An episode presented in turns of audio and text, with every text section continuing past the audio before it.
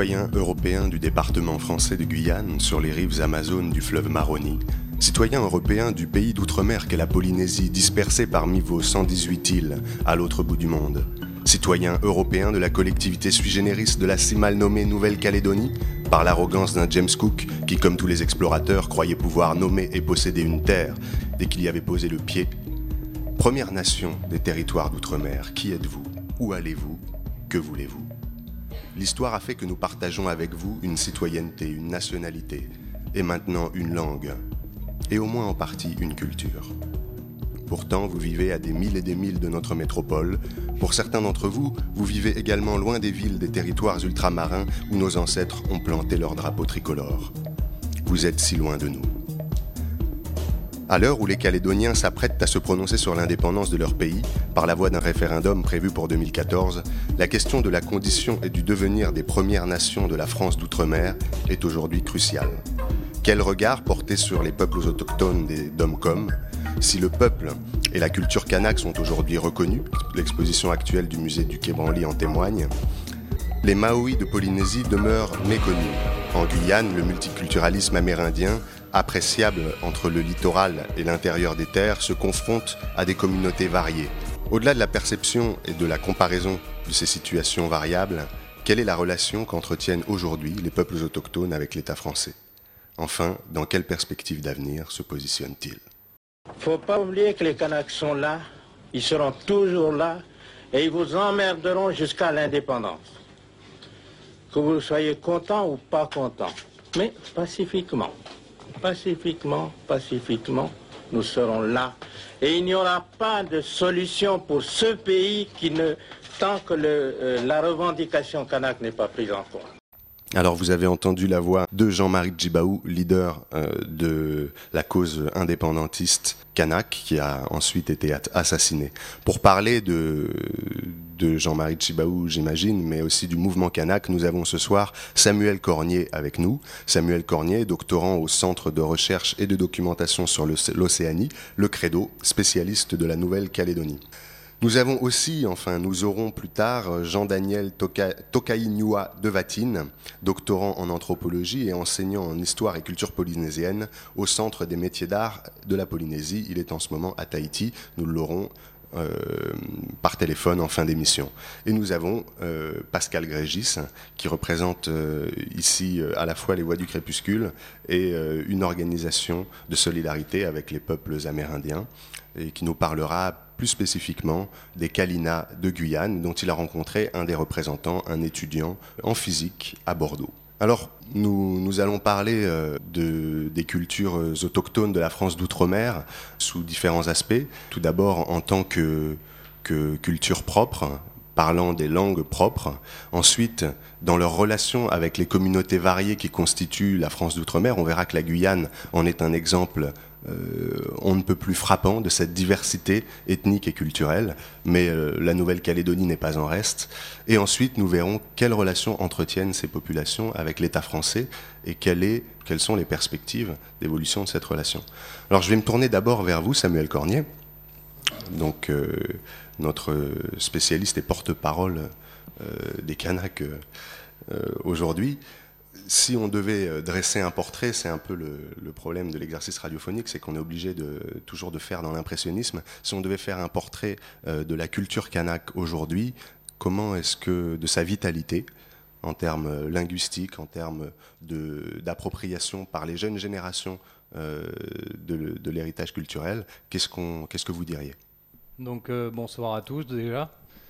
Euh, qu'est-ce que je pourrais dire à ce propos? Donc, euh, bon, ben, déjà que la vitalité euh, de la culture kanak, si on doit en parler aujourd'hui, elle remonte déjà à un certain nombre d'années, hein, puisque dès la fin des années 70, le début des années 80, les véritables revendications sur cette culture ont commencé à émerger.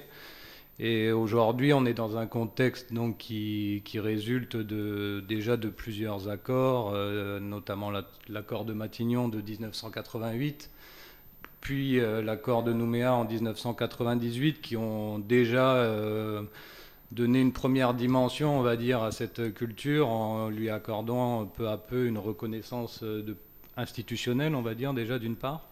Alors vous pouvez revenir peut-être sur les avancées qu'ont constitué ces, deux accords? Donc oui, donc bah, le premier accord, on va dire l'accord de Matignon, il, s'inscrivait plutôt dans un processus qu'on va dire d'une résolution de conflit.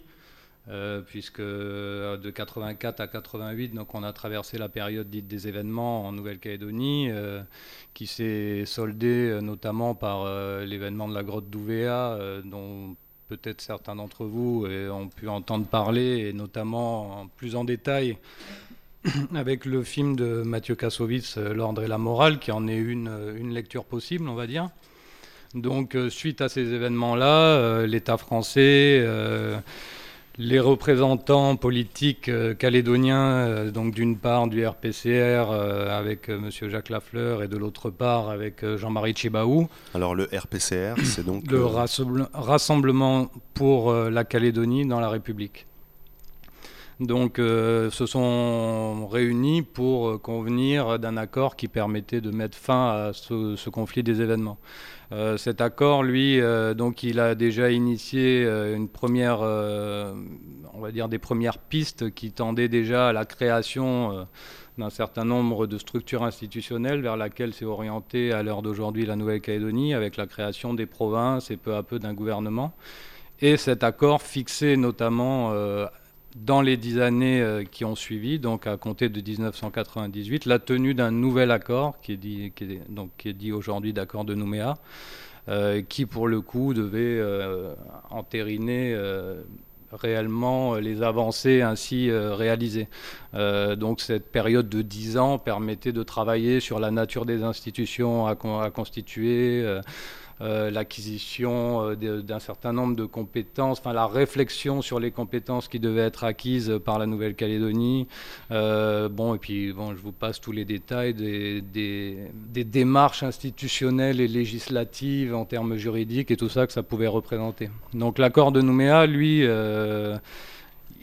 en 98. Donc déjà, il s'inscrit un petit peu donc dans une, dans une nouvelle dimension qui est celle déjà euh, d'un préambule dans lequel est euh, inscrit une reconnaissance de la culture kanak avec, on va dire, une forme de mea culpa euh, du gouvernement français reconnaissant la colonisation de la Nouvelle-Calédonie et les les préjudices subis par le peuple premier, euh, dit peuple kanak. Euh, et ensuite, cet accord, il fixe à nouveau une nouvelle échéance, donc comme vous l'avez dit dans votre introduction, à compter de 2014, qui va être la période dite de référendum. Donc 2014, c'est le début d'un processus, puisque ce référendum, euh, donc bon, c'est assez compliqué, mais on va dire que selon la réponse donnée à ce référendum, euh, il, va être représenté trois fois. Et si à l'issue de ces trois fois, il n'y a toujours pas de consensus sur le résultat du référendum, ensuite il y a encore une période cumulée qui peut se réaliser, euh, qui est basée sur un calcul des trois mandatures et qui peut amener du coup le processus jusqu'aux alentours, je crois, de 2021, euh, si j'ai bien ça en tête. Donc officiellement, on est de 2014 à 2018 et ensuite, si on prend le cumul des mandats préalables, on peut aller jusqu'à 2021. Alors on, va revenir euh, peut-être dans, une troisième partie sur euh, les, enjeux de ce référendum et sur les conditions, qui va voter, les enjeux aussi de la base électorale de, de, ce référendum, puisque je sais que c'est un sujet important. Mhm. Mais peut-être dans un premier temps, est-ce que vous pourriez nous faire un paysage, un, un panorama rapide de la diversité euh, culturelle et linguistique euh, de la Nouvelle-Calédonie, parce qu'il n'y a pas une seule langue kanak. non, bien sûr. Donc justement, donc c'est pour ça. Donc bon, enfin, ce, petit préalable là sur euh, les accords, c'est important parce qu'en fait. Dans le cadre de ces accords, donc, ont été constituées un certain nombre de structures, on va dire, spécifiques au monde kanak, avec des conseils coutumiers, un Sénat coutumier, euh, la reconnaissance d'aires coutumières. Donc aujourd'hui, donc pour vous donner un paysage rapide, euh, la Calédonie elle est divisée en trois provinces euh, la province sud, la province nord et la province des îles Loyauté. La province nord et la province des îles Loyauté étant considérées comme les provinces à majorité kanak. C'est celle d'ailleurs où vous avez enquêté. moi, oui, je travaille. moi, je travaille dans le nord-est de la Grande Terre. donc, pour ceux qui connaissent, un petit peu au sud du village de Puebo. Donc, on est vraiment sur l'extrême nord-est de, l'île principale. Et, et donc, dans ces ensuite, par-dessus ce découpage administratif provincial, on a huit aires coutumières qui ces aires coutumières en fait correspondent à ce que traditionnellement euh, on aurait pu appeler des ensembles géopolitiques qui se reconnaissaient euh, appartenir à une ou à une structure euh, commune avec une hiérarchie entre les différents clans, tribus, chefferies et grandes chefferies, et également en termes, euh, comment dire, euh, des pratiques et des échanges qui étaient beaucoup plus euh, valorisés entre ces différentes unités. Donc, c'est les aires coutumières en grande terre, elles sont transversales. Donc, on va de la côte, est, de la côte ouest sur la côte est. Et ensuite, on a au niveau des langues, aujourd'hui, on a environ 28 langues qui sont représentées. Donc on parle vraiment de langue parce qu'elle présente quand même... 28 euh, langues pour une population totale de 250 000 euh, habitants. oui, c'est ça. Donc euh, c'est ce qui fait la spécificité de la Nouvelle-Calédonie, c'est qu'on a un paysage linguistique qui est très diversifié, qui correspond à ce qu'on pouvait appeler généralement à des pays, à des ensembles linguistiques qui, qui vont intégrer plus, plus ou moins de locuteurs. On a des, certaines langues qui présentent un très grand nombre de locuteurs et d'autres, pour le coup, comme moi, là où je travaille, le Jaoué, qui est une langue qui dispose euh, d'un faible nombre de locuteurs. Donc qui est donc particulièrement vulnérable. Qui est particulièrement vulnérable, euh, oui, euh, enfin tout est relatif. C'est donc au niveau de cette question là de la vulnérabilité des langues et, et de leur transmission au niveau des jeunes. Donc Bon, je, suis aussi rattaché à un laboratoire de linguistique, mais euh, bon, je me, on va dire que je suis pas directement linguiste, même si dans mon travail en anthropologie, on est amené à se poser essentiellement beaucoup de questions sur la langue, hein, puisque quand on travaille sur les savoir-faire techniques, quand on travaille sur euh, la coutume, sur euh, le paysage politique, donc on acquiert, on recense un certain nombre de noms, enfin. Tout ça passe par la langue. On est dans une culture de l'oralité, donc pour comprendre la culture locale, on passe par la compréhension de la langue. Malgré tout, pour vous donner les tendances actuelles, euh, on a eu un exemple assez euh, intéressant l'autre jour à la projection du film euh, Les Ancêtres Kanak à Paris qui se tenait au Quai Branly là, il y a deux jours.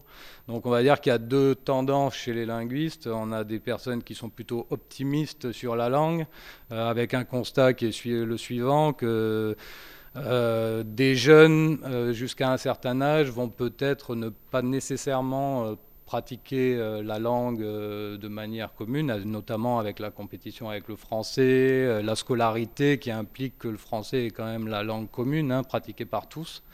Donc, initialement, des jeunes qui sont pris un petit peu entre ces deux mondes et qui font pas nécessairement une acquisition approfondie de leur langue, et qui, dans un second temps, on va dire qu'il y aurait comme un âge de la maturité, où, euh, en prenant conscience des responsabilités coutumières et d'un certain statut qu'ils vont devoir assumer en tant qu'hommes, euh, à partir de là, euh, une nouvelle forme d'acquisition de la langue qui fait que, dans le long terme, ils il s'approprient beaucoup mieux cette langue. Donc, il y avait l'exemple d'une personne qui disait, moi, j'étais il y a 25 ans à l'île des Pins, les jeunes de la famille où j'étais parlaient très, très peu la langue. Et en fait, quand j'y suis retourné 25 ans après, il la parlait bien. Donc ça, on va dire que c'est la première euh, vision, la première tendance qui est plutôt positive sur, le fait que la langue, même si jeune, elle n'est pas nécessairement bien parlée, peut l'être dans un second temps. Est-ce que c'est la vôtre aussi?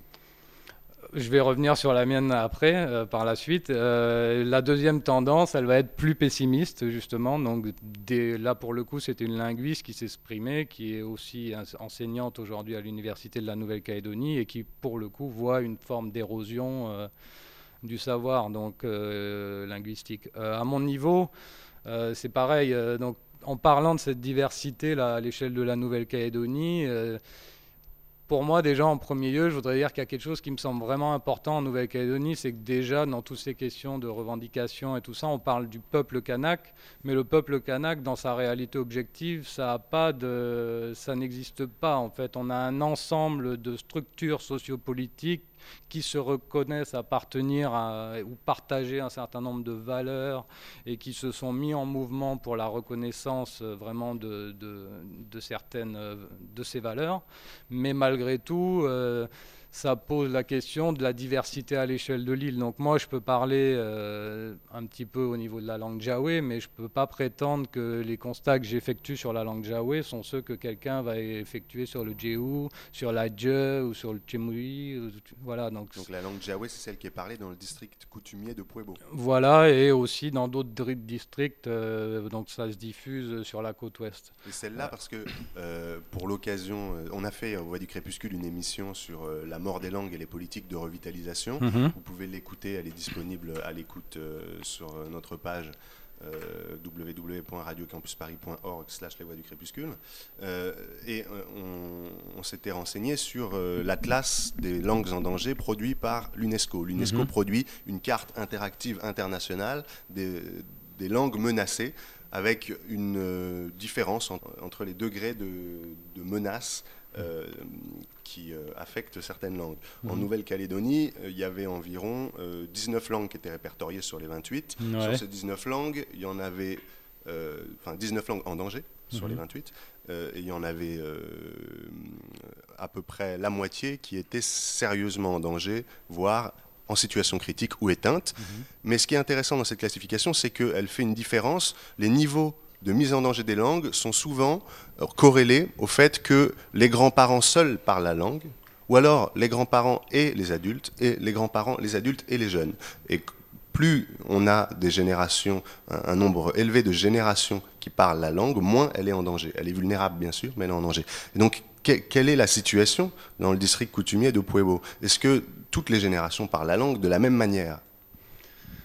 Alors euh, voilà, donc euh, déjà euh, juste une petite précision. Donc sur le district coutumier de Pueblo, on a deux langues déjà qui se donc le Jaoué dans la partie où je suis, on parle le Jaoué, mais dès la tribu au-dessus, on est dans une tribu, on va dire hybride qui est sur deux langues. Et sur Pueblo même, on est sur le Tchetch, qui est encore donc une autre langue. Donc à 10 km de différence, on a déjà deux langues différentes. donc déjà traditionnellement, pour, euh, pour en finir là-dessus, on avait une tradition de multilinguisme euh, dans des régions euh, de proximité. On avait tendance à parler deux à trois langues, ce qui permettait dans les échanges coutumiers. Et puis il y avait tous les échanges par le mariage, donc les échanges de femmes, etc., qui faisaient que le père parlait la langue de chez lui, la femme qui venait d'une autre tribu parlait sa langue, et elle transmettait du coup, les deux langues étaient transmises aux enfants. Donc pour aujourd'hui, euh, pour moi, le, y a, oui, la langue est parlée chez les jeunes. Euh, c'est vrai qu'il y a une grosse compétition, on va dire principalement qui vient du français, mais cette compétition, elle passe par plusieurs supports, et en fait, c'est là aussi que c'est assez difficile aujourd'hui, c'est qu'on a les problèmes qui sont liés à la langue, ils recoupent des problèmes euh, liés à la confrontation entre deux univers, un univers qu'on va dire entre guillemets euh, issu d'une certaine tradition et un univers de modernité. Donc on a la scolarité d'une part, même si aujourd'hui il y a de vrais efforts pour intégrer les langues. Il y a quatre langues aujourd'hui qui sont reconnues au bac, euh, qui sont passées au bac. Il y a des langues qui sont enseignées à l'université. On a une reconnaissance des langues dans les écoles, etc. Mais malgré tout, euh, la langue commune reste le français. Donc déjà, la majorité des enseignements restent en français. Et ensuite, on a tous les autres supports médias. Donc, euh, bah, les jeunes aujourd'hui, ils sont euh, sur Facebook, ils sont sur euh, YouTube, ils ont l'Internet, la 3G qui arrive jusqu'à Pueblo. ils ont, voilà, ils sont confrontés au monde extérieur de pleine face. Et donc, leurs principaux véhicules pour s'exprimer sont le français. Et pour beaucoup, aujourd'hui, avec l'industrie minière, il y a un vrai intérêt qui se présente pour l'anglais. Mais malgré tout, euh, donc la langue reste quand même pratiquée parce que tout ce qui passe dans les échanges, on va dire, et tout ce qui est de l'ordre des grandes célébrations, des grands événements euh, qui rythment la vie euh, quotidienne est dans le Jaoué. Par contre, il y a quelque chose qui me semble assez intéressant, moi, ce qui ressort souvent, la manière que me l'expriment les vieux, en tout cas eux, leur constat, il est le suivant, c'est qu'en fait, les, souvent, quand ils entendent parler les jeunes, ils me disent, ouais, mais tu vois, les jeunes, ils parlent plus bien la langue. Donc eux, ils parlent de créolisation. Ils disent, les jeunes, eux, en fait, ils pensent en français, et ils traduisent ce qu'ils pensent en français littéralement en jaoué. Donc ils utilisent, euh, ils font une le schéma cognitif est d'abord français et le mode d'expression est jaoué. Mais du coup, les vieux, ils disent, en faisant ça, ils font pas mal d'erreurs parce qu'ils traduisent littéralement, alors que nous, pour exprimer ces mêmes choses, on a des tournures très spécifiques. D'ailleurs, une des spécificités des langues kanak, c'est qu'il y, a un vrai lyrisme. Euh, et notamment pour les grandes coutumes, les grands événements, euh, il y a des, des, choses qui sont de l'ordre carrément de la symbolique et euh, si vous connaissez pas le sens des propos qui sont donnés, vous comprenez pas le sens de la phrase. et donc ça, ça c'est le vrai constat des vieux, c'est qu'aujourd'hui euh, les jeunes pensent français et traduisent Jaoué. Donc en apparence, on a l'impression qu'ils parlent leur langue, mais malgré tout, il y a une forme d'érosion de d'expression. Euh, bien spécifique qui, pour le coup, risque de se perdre. Donc Vous nous montrez à, nouveau à quel point les statistiques ne sont pas suffisantes. On peut avoir un même nombre de locuteurs, mais des locuteurs qui n'ont pas du tout la même maîtrise d'une langue. Exactement, donc c'est pour ça qu'il faut se méfier aussi. De, voilà, il faut les utiliser, mais avec, euh, avec méfiance. Euh, on va passer maintenant euh, à la situation linguistique et culturelle des Amérindiens de Guyane, parce qu'en Guyane, oui, il y a des Amérindiens, il y a six populations amérindiennes, et Pascal a rencontré pour nous un jeune étudiant Kalina, euh, auquel il a posé euh, de nombreuses questions, dont une question sur la vitalité de sa langue. Par exemple, la langue, donc est-ce que vous parlez le Kalinia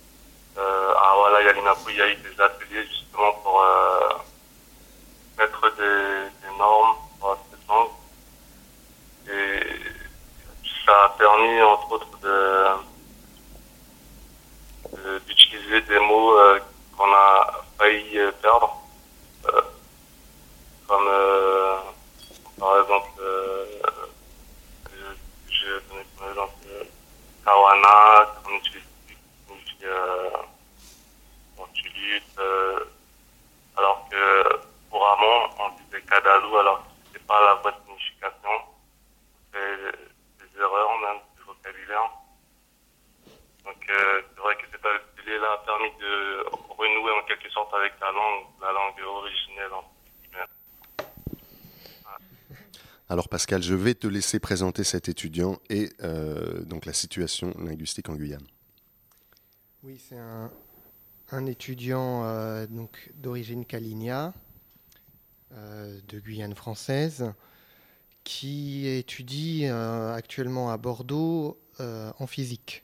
Il s'appelle Ludovic Pierre, c'est ça? Il s'appelle Ludovic Pierre, tout C'est son nom, Kalina? Je ne sais pas s'il a un nom Kalina particulier, ça je ne lui ai pas demandé. Donc, ce qu'il me disait effectivement, c'est qu'il y a une tentative un peu de je ne vais pas dire de réappropriation de la langue kalinia parce que euh, elle a continué à être parlée euh, durant les dernières décennies, mais en tout cas il y a une tentative de structuration pour pouvoir l'écrire. Je lui avais demandé s'il existait des dictionnaires en Kalinia. Il m'avait dit qu'il savait pas, mais qu'à sa connaissance non, mais que c'était sûrement en projet, qu'il y avait certainement des gens qui, y travaillaient. Donc là, il prenait euh, euh, l'exemple d'un mot pour dire tortulute, où il disait en fait on s'était mis à utiliser le mauvais mot parce qu'il y a eu euh, donc des, ateliers, des ateliers sur la langue kalinia. Alors, oui, donc il faut savoir qu'en Guyane, il y a plusieurs langues qui sont parlées. Donc il y a, il y a déjà plusieurs, six populations qu'on identifie clairement comme ayant une culture propre, euh, est-ce que tu peux en parler brièvement? Oui, oui, oui. Il faut, il faut forcément présenter ces, six populations amérindiennes si on veut bien parler de, la Guyane et de ses autochtones. Donc déjà, la première chose, c'est que les Indiens, les Amérindiens, pardon, ou je vais dire autochtones, je pense la plupart du temps, euh, pendant mes interventions, les autochtones en Guyane sont très peu nombreux. Euh, ils sont environ 8000 sur une population de alors en 2009, c'était 205 euh, 000 habitants, mais ça augmente très vite. Donc aujourd'hui, on doit être un peu plus que ça. Euh, donc ils sont quand même en large minorité. Et ils sont en plus euh, divisés en six, nations, qui sont donc chacune d'entre elles très peu nombreuses. Et dans ces six nations, il faut distinguer deux groupes. Il y a les nations du littoral et les nations de l'intérieur.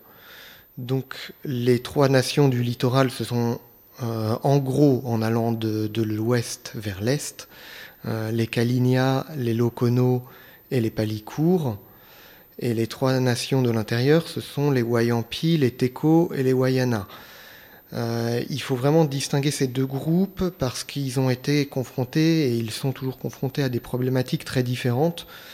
Euh, bon, on peut se douter un peu de pourquoi les nations du littoral sont confrontées vraiment de façon directe et depuis longtemps à la présence euh, des créoles, des blancs et des autres communautés, alors que les autres nations dans l'intérieur sont beaucoup plus dans la forêt et, et, donc ont été beaucoup moins confrontées à l'occidentalisation, la créolisation, etc. Par contre, ils ont euh, d'autres euh, problèmes. Le, problème majeur de l'intérieur de la Guyane étant l'orpaillage, c'est-à-dire euh, les chercheurs d'or. Et donc l'orpaillage, il y a deux, formes. Je fais un tout petit détour là-dessus, hein, parce que c'est important aussi.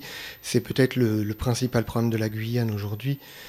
il, y a, il y a deux formes. Il y a l'orpaillage légal, qui est donc pratiqué par euh, des, entreprises, euh, et l'orpaillage illégal, qui est euh, donc le fait des garimpeiros, qui sont des chercheurs d'or clandestins venus du Brésil, et qui passent la frontière et qui donc vont miner l'or, déversent des quantités de mercure incroyables dans le sol, dans les rivières, euh, en plus de ça, on amené euh, l'alcool, euh, le crack, le virus du sida. Voilà, donc c'est un, problème majeur. Dans la grande tradition de l'extermination des peuples amérindiens inaugurée en 1492. D'ailleurs, à ce sujet, il y a une actualité brûlante. C'est une lettre ouverte adressée par WWF, José Bové et encore quelqu'un d'autre à François Hollande à l'occasion de sa visite en Guyane qui a commencé, je crois, hier. Et, et Nora va nous lire quelque chose à ce sujet. Oui, je vais vous lire la lettre euh, donc adressée euh, au président de la République. Monsieur le Président, à quelques heures de votre première visite présidentielle en Guyane, nous, élus de la République et représentants de la société civile, souhaitons vous alerter sur l'ampleur de l'orpaillage illégal et sur ses conséquences préoccupantes pour le territoire. Nous souhaitons également exprimer notre incompréhension vis-à-vis -vis du sentiment dérangeant de désintérêt qui semble caractériser l'action publique sur ce sujet. Leur paillage illégal ne prend en compte aucune réalité sociale, environnementale, sanitaire ou éthique. Au moment de votre venue, 473 chantiers orifères illégaux demeurent actifs sur le territoire, dont une centaine au sein du parc amazonien de Guyane, record historique au cœur du fleuron théorique de la préservation de la biodiversité française. Le mercure, interdit en France depuis 2006, est couramment utilisé par les orpailleurs illégaux. Cette source de pollution insidieuse entretient une contamination à long terme des populations. Aujourd'hui, alors que la France vient de signer la convention de Minamata, 30% des citoyens français du Haut-Maroni présentent un taux d'imprégnation au mercure supérieur au seuil considéré comme acceptable par l'Organisation mondiale de la santé. Des travaux scientifiques récents décrivent cette Guyane de l'orpaillage illégal comme une bombe sanitaire à retardement, où le paludisme et d'autres pathologies qui découlent directement de ces pollutions ne cessent de, croire, de croître. Pardon.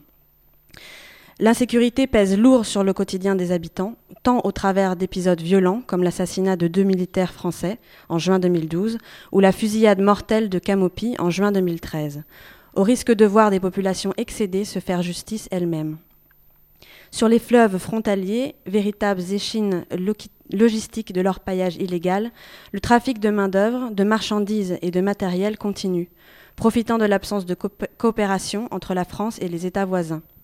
Ainsi, chaque année, plus de 10 tonnes d'or seraient extraites illégalement du sous-sol guyanais par 10 000 à 15 000 garimpeiros, puis aussitôt exfiltrées pour être intégrées aux filières officielles du Brésil et du Suriname.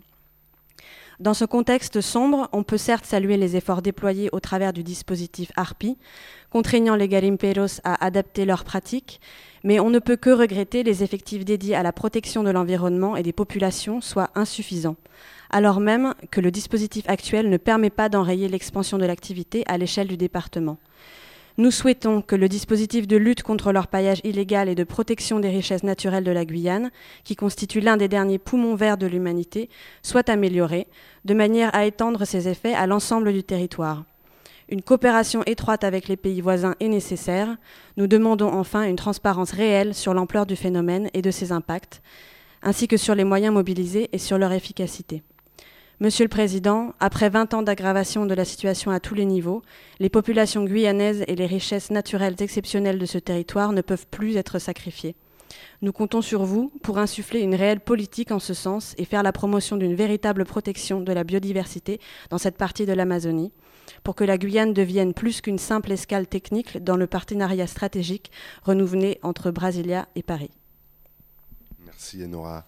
Et pour euh, donner corps à la solennité politique d'une lettre ouverte, nous allons tout de suite laisser place à la solennité artistique euh, de la poésie et de la musique, et de la poésie et de la musique kanak. Interculturalité.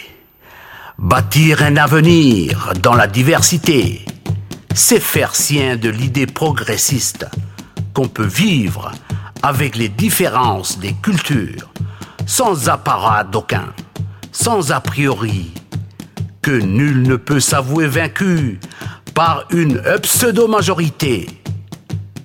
Toute minorité compose les voix de la grande majorité qui fondent le ciment de l'interculturalité, garante de la citoyenneté d'un destin commun. Porter les valeurs de l'essentialité, c'est emprunter avec intelligence, avec humanisme, les voies indéfectibles de la démocratie pour vivre ensemble dans une société prospère où toute communauté doit exprimer sa dignité, respectant les libertés individuelles et universelles qui mènent résolument à l'équité des peuples. C'était donc euh, Interculturalité, lu par Luc Camouy, alias Getz, dans un disque qui s'intitule Africanac, de la Terenga à la Kanaki, Nouvelle-Calédonie. C'est donc un, CD avec livret de poèmes que vous avez choisi, Samuel Cornier. Est-ce que vous pouvez nous en parler euh, rapidement? Oui, donc euh, j'ai choisi bah, essentiellement ce poème déjà par rapport à la thématique du jour. Euh, et, ensuite, euh, donc euh, Luc Enoka Kamui, qui est, un ami proche et une personne avec qui je partage beaucoup de moments dans ma vie euh, en tribu, puisqu'il m'a notamment accueilli pendant un certain nombre de mois euh, cette année chez lui et dans sa famille. Donc Luc, il est enseignant avant tout à l'école primaire de Yambé, donc sur la tribu, qui est une école protestante. Mais c'est également, à l'heure d'aujourd'hui, dans le paysage culturel kanak, un poète et auteur contemporain qui, voilà, comme vous avez pu le voir, qui qui effectue un travail qui, à mon sens, est, est vraiment très intéressant. Et donc, ce projet Africanac, il résulte d'une rencontre qui s'est faite il y a quelques années où un certain nombre d'auteurs kanak sont partis au Sénégal et donc il y a eu des échanges de faits autour du, conte et de l'art oratoire entre euh, des, des, artistes sénégalais et, euh, et Kanak qui a donné à terme euh, ce projet qui a été soutenu par, par le gouvernement de Nouvelle-Calédonie notamment. Merci, on va faire circuler la jaquette et pendant ce temps-là on va écouter une petite chanson.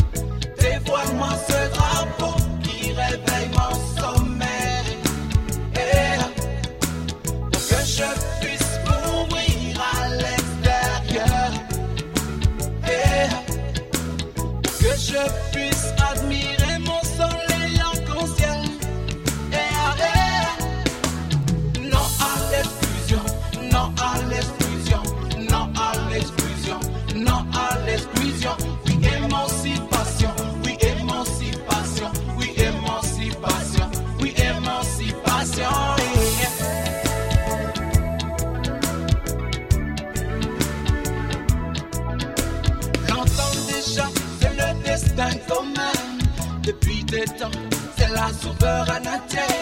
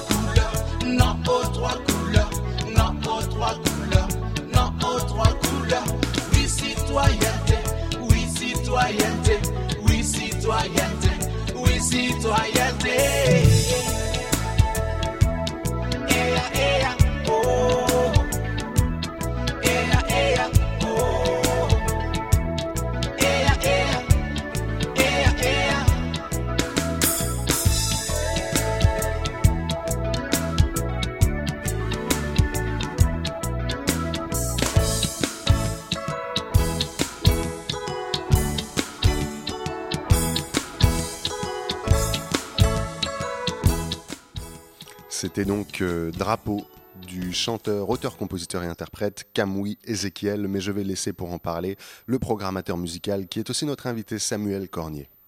Oui, donc euh, bon, bah, je, on va dire que je prêche un peu pour ma paroisse, mais bon, c'est normal. Donc euh, là, c'est le groupe Fahanemi. Donc Fahanemi, ça veut dire le, ressouvenir en langue jaoué.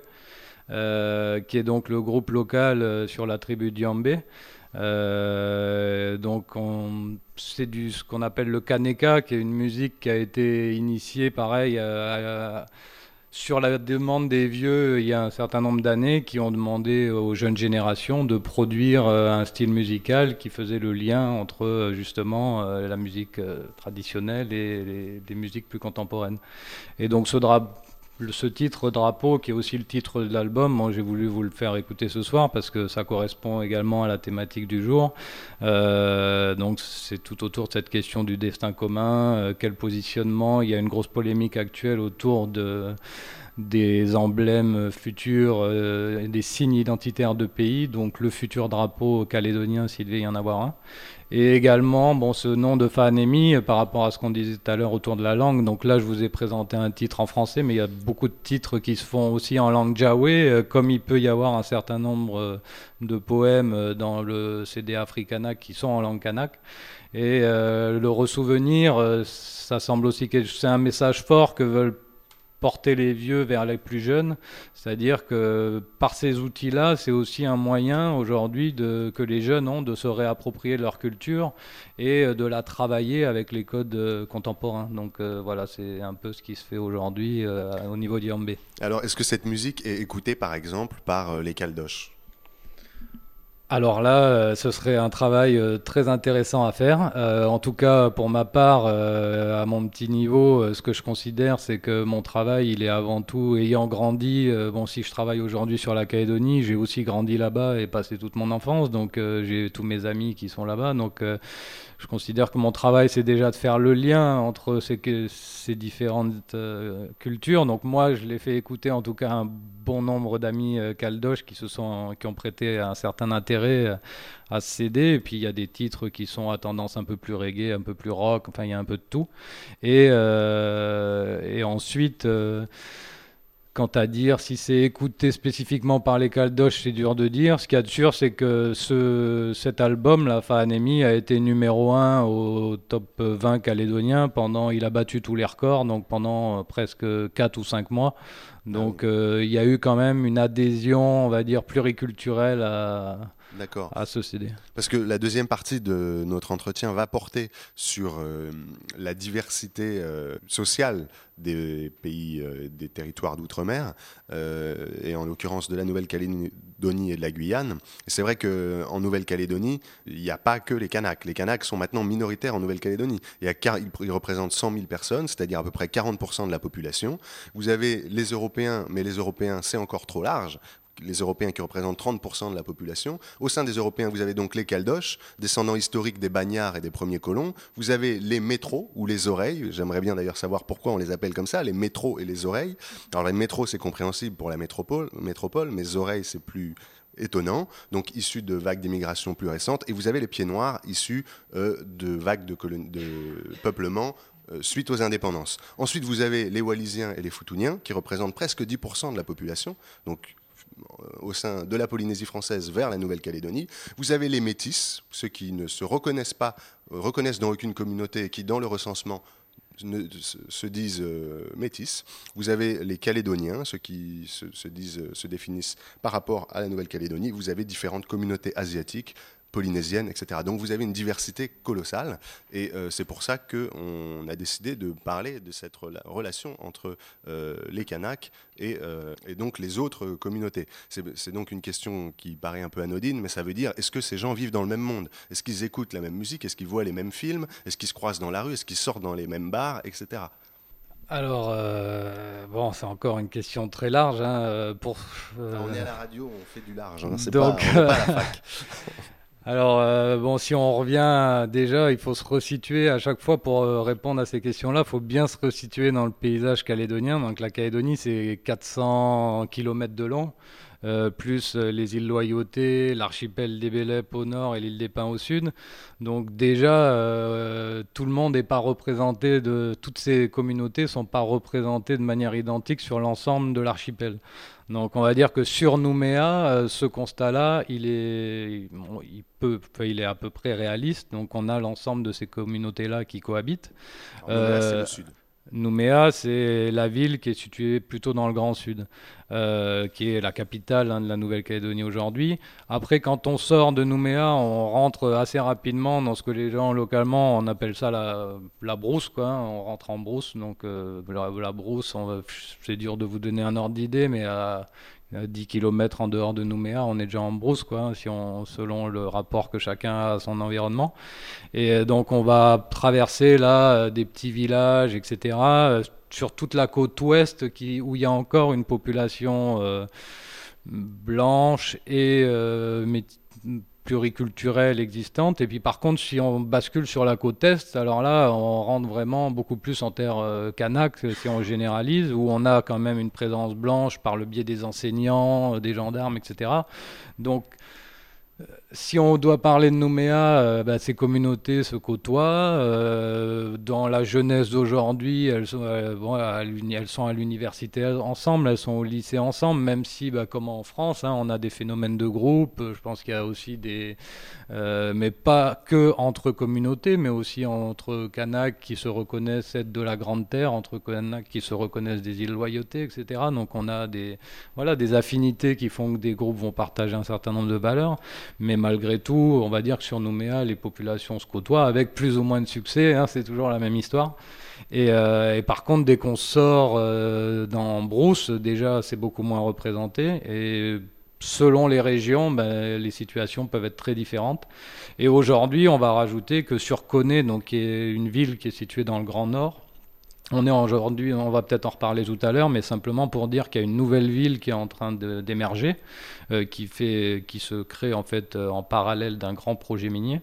Et donc cette ville va s'inscrit dans quelque chose dont j'ai pas parlé tout à l'heure par rapport aux accords, mais l'accord euh, de Nouméa et de Matignon, il parlait aussi d'un terme clé qui est le terme de rééquilibrage, donc un rééquilibrage nord-sud et rééquilibrage culturel euh, kanak et non kanak, hein, si, on si on veut simplifier. Et donc cette ville va aussi euh, bouleverser le paysage culturel dans le Grand Nord, donc à voir comment les choses vont se passer. Et, euh, donc ensuite, pour les cas plus généraux, bah, c'est très difficile parce que, comme je vous le disais tout à l'heure, toutes les situations locales sont très diverses en Calédonie, notamment selon l'expérience coloniale que les gens ont pu avoir. Donc on a des zones où on va avoir un, rapport au colonialisme qui va avoir été très dur par euh, un certain nombre de conflits, etc. Où aujourd'hui les relations ont peut-être plus de mal à se mettre en place. Puis on a des zones qui ont beaucoup moins été touchées, ou également si les structures coutumières ont été bouleversées ou non. Donc tous ces facteurs sont à prendre en compte pour juger de comment les gens s'entendent ou pas. C'est voilà, c'est hyper compliqué à vous donner une réponse euh, simple à cette question. Je comprends bien, je comprends bien. Et euh, on va peut-être essayer de voir comment, comment ça se passe euh, en Guyane, parce que si la Nouvelle-Calédonie est une mosaïque culturelle, la Guyane en est une euh, puissance 2, parce que je crois que c'est difficile de, de, faire plus divers que le paysage ethnique et culturel guyanais. C'est une sorte d'arche de, de, Noé aux, aux, confins de, de l'Amazonie. Pascal, je crois que tu nous as préparé une présentation originale de, de la diversité culturelle guyanaise. Oui, enfin, euh, j'ai pas préparé non plus quelque chose de très écrit, mais euh, j'ai essayé de faire un peu comme si je devais faire une chronique dessus, donc en 4 minutes. Euh, ça va être assez facile, il n'y a pas grand chose à dire sur la Guyane, c'est très simple finalement. Il y a comme communauté les, euh, grosso modo, euh, les créoles, les blancs, les indiens, les indiens, les mongles, les chinois, les brésiliens. Euh, qui est-ce que j'ai oublié encore de communautés importantes? Les haïtiens, les noirs marrons, bien sûr. Et je disais communautés importantes parce qu'il y a aussi des Guyaniens, des Péruviens, des Colombiens, des Martiens. Des Martiens Ouais, non, je suis pas sûr en fait. Mais alors les Guyaniens, les Guyaniens. Euh, alors si je ne me trompe pas, j'étais pas tout à fait sûr du mot, mais les Guyaniens a priori sont les habitants du Guyana, qui est la Guyane britannique, l'ancienne Guyane britannique, puisqu'il y a trois Guyanes. Hein. La Guyane française qui appartient toujours à la France, le Suriname, l'ex euh, néerlandaise, et le Guyana qui est l'ex Guyane britannique. Donc les créoles ne sont pas en majorité écrasante, pas comme dans les Antilles. Hein. ils sont euh, euh, pas tellement plus nombreux que les blancs, mais après il faut voir ce qu'on entend par les blancs, parce qu'il y a les, métros, ceux qui viennent de la métropole, Mais les Blancs, ça peut être aussi des Brésiliens ou des gens venus d'un peu partout. On va trouver beaucoup de Blancs euh, du côté de Kourou. Donc euh, je pense que tout le monde devine à peu près pourquoi. Sinon, donc, dans les communautés que j'ai présentées, j'ai dit deux fois les Indiens. C'est pas parce qu'il y en a deux fois plus. Je vous disais tout à l'heure que les Amérindiens étaient euh, très peu nombreux, mais il y a aussi pas mal d'Indiens euh, venus d'Inde. Comment est-ce qu'ils sont arrivés là? Les Indiens venus d'Inde Je saurais pas te répondre, mais euh, je sais qu'il y en a aussi beaucoup dans les Antilles, pour le coup. Comment? Donc, madame, oui? Euh, les Indiens sont venus, en fait, ont été importés à titre de traite comme travailleurs pour remplacer les esclaves. Ah, il y, ah il y en a beaucoup aussi dans, dans tous les, les anciens territoires britanniques. hein. Par exemple, aux îles Fidji, en, en Océanie, il y en a beaucoup. Alors, les Chinois, il y a, euh, il y a un quartier chinois à, à Cayenne. Alors, je ne sais pas s'il y a une rue Mongalet à Cayenne, mais... Il y a euh, un quartier chinois partout, il y a de un façon. quartier chinois, voilà. Les Mongs, alors, euh, pour euh, réemprunter des mots qui n'étaient pas les miens... euh, euh, donc, les, les Mongs, c'était un, une un peuple au, Laos qui euh, vivait essentiellement dans la jungle et qui a pris parti euh, aux côtés de la France pendant la guerre d'Indochine. Donc, quelque temps après la guerre, euh, ils ont dit aux Français euh, S'il vous plaît, faites quelque chose pour nous, sinon on va se faire trucider. Donc, les Français leur ont dit Bon, vous vivez dans la jungle, on a un coin de jungle par là-bas, donc ça tombe bien. Donc, voilà, les Mongs ont été amenés, ont été amenés par les Français en Guyane. Suite à enfin, quelques années après la, fin de la guerre d'Indochine. Euh, donc, euh, sinon, les Haïtiens, toutes les communautés venues d'Amérique du Sud, et alors les Brésiliens, bien sûr. Il y a les Brésiliens dans les villes, euh, et il y a les, les Brésiliens, donc les garimpeiros, qui sont les, les chercheurs d'or clandestins. Alors, on va voir comment ces communautés cohabitent, en tout cas Mm. comment les Amérindiens cohabitent avec ces communautés et comment les Amérindiens du littoral et de l'intérieur des terres communiquent entre eux. Tu as donc euh, demandé à Ludovic Pierre, euh, jeune Kalina, ce qu'il en était.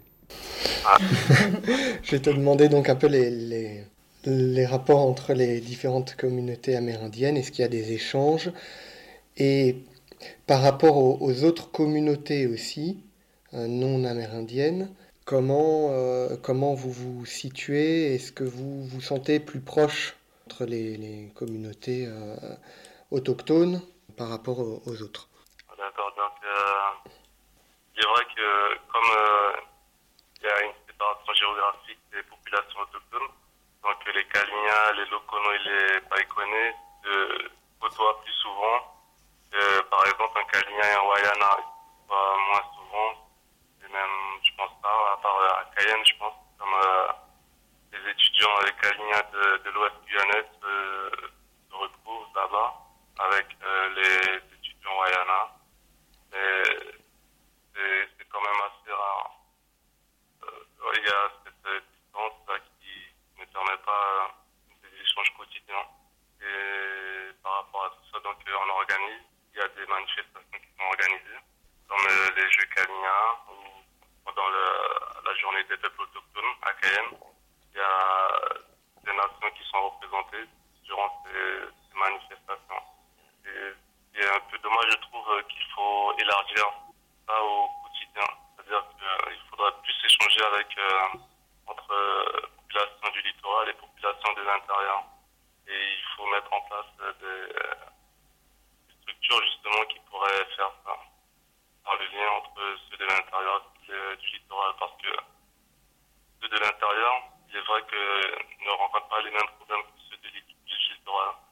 Ceux de l'intérieur sont confrontés directement aux problèmes de leur péage, comme tu sais. De leur paillage, hein. ouais, des chercheurs d'or clandestins. Oui, de leur péage. euh, et ceux du littoral sont plus confrontés à, on va dire, une intégration un peu plus forcée du fait de la proximité avec les autres populations. Alors, euh, Pascal, est-ce que tu souhaites euh, ajouter quelque chose ou réagir euh, Oui, je de vais, ce problème? je vais commenter un petit peu parce que euh, bon, on a eu aussi des discussions hors, hors micro euh, avec Ludovic et euh, lui regrettait vraiment qu'il n'y ait pas plus d'entraide entre les, les différentes populations amérindiennes. Euh, notamment pour euh, la sauvegarde de la culture, parce que lui, donc, qui est Kalinia, donc l'une des nations du littoral, disait que ben, eux, ils avaient été confrontés à une assimilation un peu forcée euh, avec le contact des, des, créoles, des blancs et des autres communautés, ce qui a moins été le cas pour les autres, mais ce qui pourrait venir dans les communautés de l'intérieur. Donc il disait, nous, on a vécu ça et on devrait les, aider un peu à se défendre contre cette, euh, assimilation qui, euh, qui les menace aussi. Et donc il disait, il n'y a pas beaucoup de d'échanges finalement. Donc il parle des jeux Kalinia et des journées euh, des peuples autochtones à Cayenne, mais il disait qu'il n'y avait pas grand-chose de plus et que euh, finalement, euh, ce qui ressortait beaucoup euh, dans les discussions que j'ai eues avec lui, c'est que le, principal lieu d'échange entre communautés, alors là, c'est pas forcément seulement entre communautés amérindiennes, mais le principal lieu d'échange, c'est le lycée. Voilà, à chaque fois, il me parlait du lycée. Ouais. Il me disait, par exemple, les Mongs, en fait, on les voit pas beaucoup, ils sont dans leur village, et on les voit seulement à deux endroits, c'est sur les marchés, parce qu'ils viennent vendre leurs légumes, et au lycée. Voilà. Donc mhm. c'est un peu pareil avec les, les, autres communautés amérindiennes, ils se voient un peu au lycée et en dehors, quelques occasions. Mais euh, à Saint-Laurent-du-Maroni, donc euh, là où a étudié euh, Ludovic Pierre, et donc la ville principale des Calinas, j'imagine, il y a environ 40 000 personnes. Donc c'est une petite, c'est une ville, c'est une ville. Ça n'est pas, la situation n'est pas du tout comparable à celle donc des Wayampi, des Teko et des Wayana qui sont dans l'intérieur des terres, pour lesquels il faut un arrêté préfectoral si on veut pouvoir euh, pénétrer dans leur territoire et où euh, les communes sont bien plus petites. Enfin, très étendues mm. en surface, mais très petites en population. Et c'est vrai que, comme on a eu donc la chance de, d'avoir par entretien Ludovic Pierre, je me suis renseigné un peu sur le site de Survival. C'est apparemment cette, euh, ce problème de communication entre les Amérindiens du littoral et les Amérindiens de l'intérieur des terres qui a fait qu'en 1984 a eu lieu euh, le premier rassemblement euh, de tous les Amérindiens de Guyane, qui a pris le nom de l'Association des Amérindiens de Guyane française, euh, organisation qui a par la suite pris le nom de Fédération des organisations amérindiennes de Guyane, en étendant sa base. Donc c'est vraiment un problème essentiel pour eux d'arriver à entrer euh, en relation. Alors, euh, on va maintenant écouter, parce que le temps presse, et Carnet Sonore, parce que Pascal et euh, Adeline, qui ne, ne, peut pas être là ce soir, se sont déplacés sur le lieu d'une manifestation qui avait lieu mardi, à l'occasion de la Journée internationale des droits de l'homme. Une manifestation qui avait lieu d'abord devant le siège d'Alstom, et ensuite devant l'ambassade du Brésil, pour s'opposer à la construction du barrage de Belo Monte, qui affecte de nombreuses populations en Amazonie. On va donc écouter tout de suite ce reportage.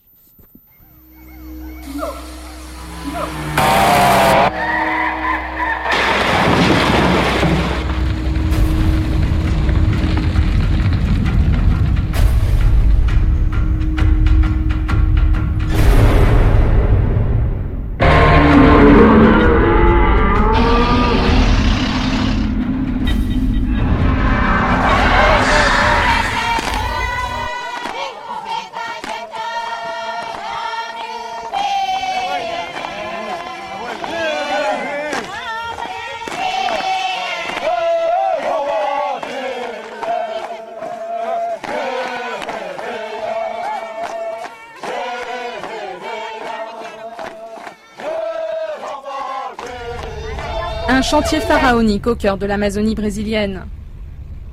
Ici, 8000 ouvriers se relaient jour et nuit.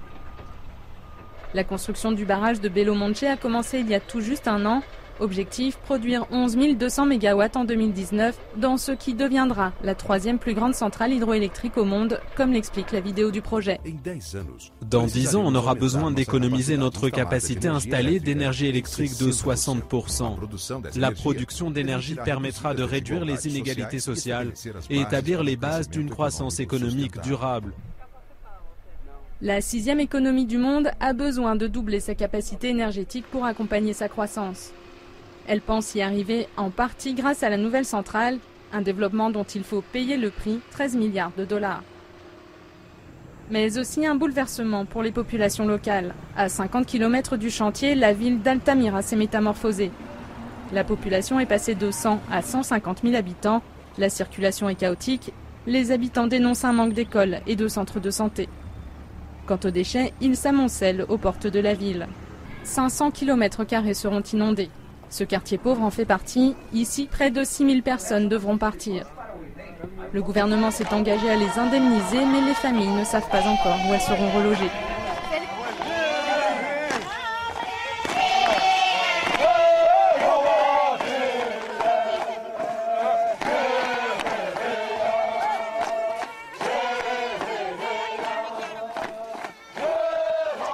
Facebook, j'ai vu qu'il y avait des événements qui se tenaient, j'ai vu qu'il y avait une newsletter aussi sur raoni.com.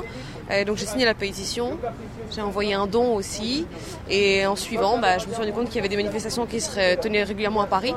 Et donc, euh, bah, comme je vais pas très loin, je suis venue aujourd'hui.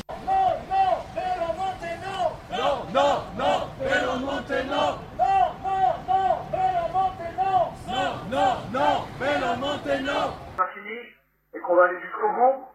Évidemment, la lutte est difficile quand on voit que ces multinationales euh, refusent même le dialogue dans nos propres pays quand on les interpelle sur, euh, sur nos préoccupations légitimes en ce qui concerne les droits de l'homme ou, les droits de l'environnement.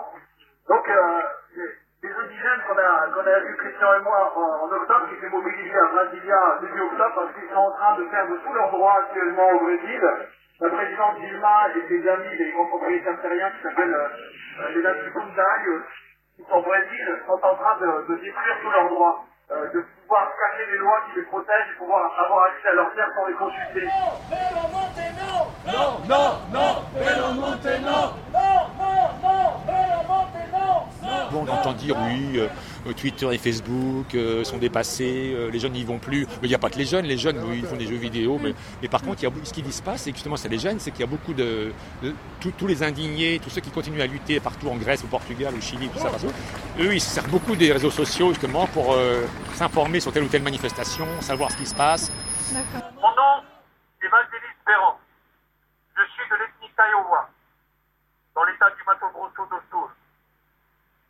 Je suis ici aujourd'hui pour relayer le cri du peuple Kiowa Guarani, du Mato Grosso do Sul et de ceux qui sont déjà tombés dans la lutte pour la terre, de ceux qui ne peuvent plus parler. Nous voulons le petit bout de terre qui est sacré pour nous, parce que l'essence la vie du peuple Kiowa est la terre. C'est là que nous avons notre histoire. C'est pour cela que nous voulons récupérer nos terres indigènes traditionnelles. Mais nous constatons que c'est très difficile parce que c'est une lutte inégale que nous menons contre la latifondiario, armée et contre leurs hommes de main. Et nous ne luttons qu'avec nos chants, nos peintures corporelles, notre manière d'être, hommes, femmes et enfants. Que le monde entier écoute notre appel au secours. C'est ça que je demande. Écrivez à vos cours de justice parce que nous ne sommes plus écoutés ici au Brésil. Ils veulent de l'argent pour notre terre, alors qu'on leur donne cet argent. Parce que nous ne voulons pas d'argent. Nous voulons qu'on nous rende notre terre. C'est ce que nous voulons. La démarcation de nos terres indigènes, Teua Coroni, au Mato Grosso do Sul. C'est un texte qui, euh, qui est issu euh, d'un entretien que j'ai eu avec euh, Valdélis Véron, qui est donc euh, une porte-parole du peuple Guarani Kiowa. Et quand j'ai euh, quand j'ai écouté ces paroles, il m'a été très très difficile de contenir mon émotion. je ne vais pas en dire beaucoup plus. Donc je voulais vraiment vous demander de, de suivre ce moment-là parce que on mettra ce moment-là en ligne pour que elle sache que j'ai tenu parole qu'on commence à porter son message ici.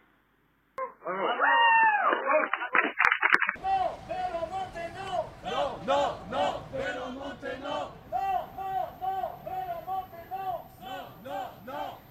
Alors Pascal, tu étais présent à cette manifestation et tu voulais peut-être euh, ajouter quelque chose? Oui, je voulais apporter deux, trois précisions. Euh, d'abord, tu, disais que ça commençait devant le siège d'Alstom. Donc la raison, c'est parce que c'est Alstom qui va fournir les turbines à ce barrage. Et donc euh, la demande, c'est que les entreprises européennes se retirent de ce genre de projet très controversé.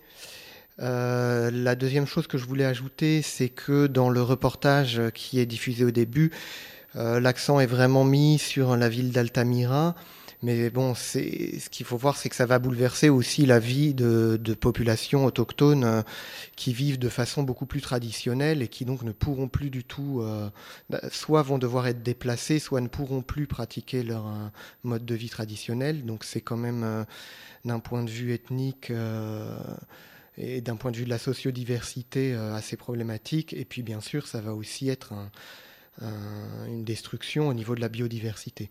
Donc euh, ça, c'était pas abordé, donc c'est pour ça que je voulais le préciser. La dernière chose, c'est que il y a deux choses dans ce carnet sonore. Hein. Il y a vraiment le, barrage de Belomonte d'une part, et il y a aussi là, on, avait une lettre, euh, la lecture d'une lettre d'une porte-parole Kiowa.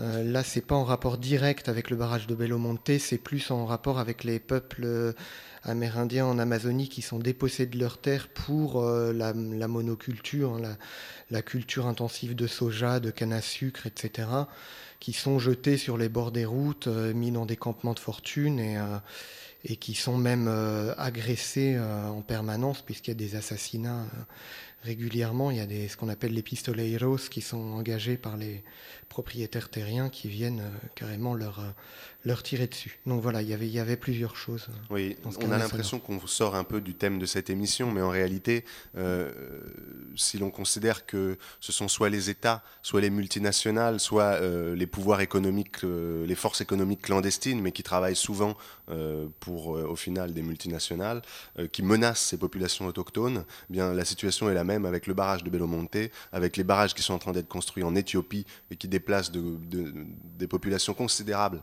de pasteurs euh, nomades. La, la situation est, la même euh, dans, beaucoup de, pays euh, au monde où il y a des zones protégées et des populations protégées mais euh, dont la protection n'est en réalité pas respectée par les traités. Euh, on va tout de suite parler d'une population, donc euh, les Tahitiens, les Maoris de Polynésie, qui n'ont pas vraiment été protégés par l'État français, puisque des essais nucléaires ont été faits à Moruroa. vous le savez, à quelle période exactement Je ne sais plus, dans les années 80, 70 Depuis les années 60. Depuis les années 60 jusqu'au ça a repris en 95. Dans le micro, Pascal. Pascal. Oui, ça a commencé euh, vers 64, par là. 64, 65, 66.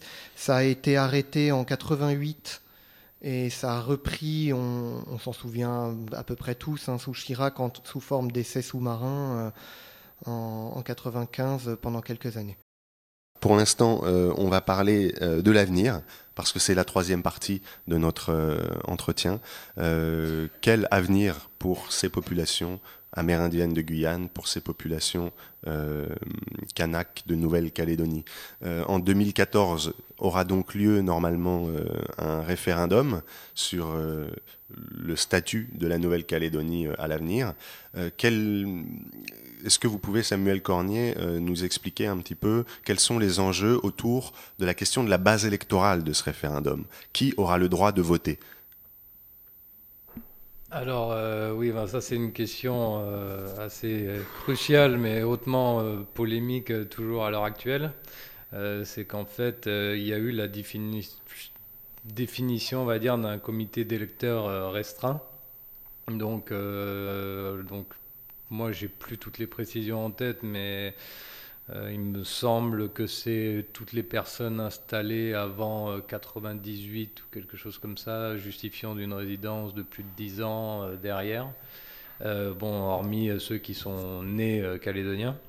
Et pour le coup, toutes les autres personnes arrivées après cette période, donc n'ont pas le droit de vote euh, pour le futur référendum. Donc euh, dans mon cas euh, particulier, par exemple, ça pose problème puisque moi j'ai grandi là-bas, je suis parti pour mes études dans les années, euh, juste à cette période-là, en 97, et pour le coup, euh, quand je suis revenu, bah, j'avais plus le droit de vote euh, en Nouvelle-Calédonie. Donc aujourd'hui, ça pose des questions de fond sur qui vote, et il y a beaucoup de polémiques, puisqu'on se demande pourquoi ces, questions-là ont été faites. Donc il y aura deux aspects derrière, ça n'empêchera pas les personnes de venir s'installer, mais il y aura des personnes qui disposeront d'une citoyenneté calédonienne, qui pourront, enfin, une citoyenneté en tout cas dans la mesure où il y aura une autodétermination dans ce sens-là, il y aura une citoyenneté et des personnes pouvant résider en tant que nation, avec une nationalité française. donc il y aura deux corps différents quoi, sur place. Mais si l'indépendance euh, l'emporte à l'issue du référendum, il sera possible encore pour euh, certains Calédoniens d'avoir la nationalité française? Alors là, euh, là la question sera là la question sera compliquée. Tout dépend, tout dépend du statut qui sera. Si, on part vers une, autonomie, une indépendance pure au sens juridique, euh, la Calédonie acquérera un statut de pays, et dont le nom d'ailleurs reste à définir et également polémique. Et, pour le coup, les personnes euh, naîtront euh, calédoniens.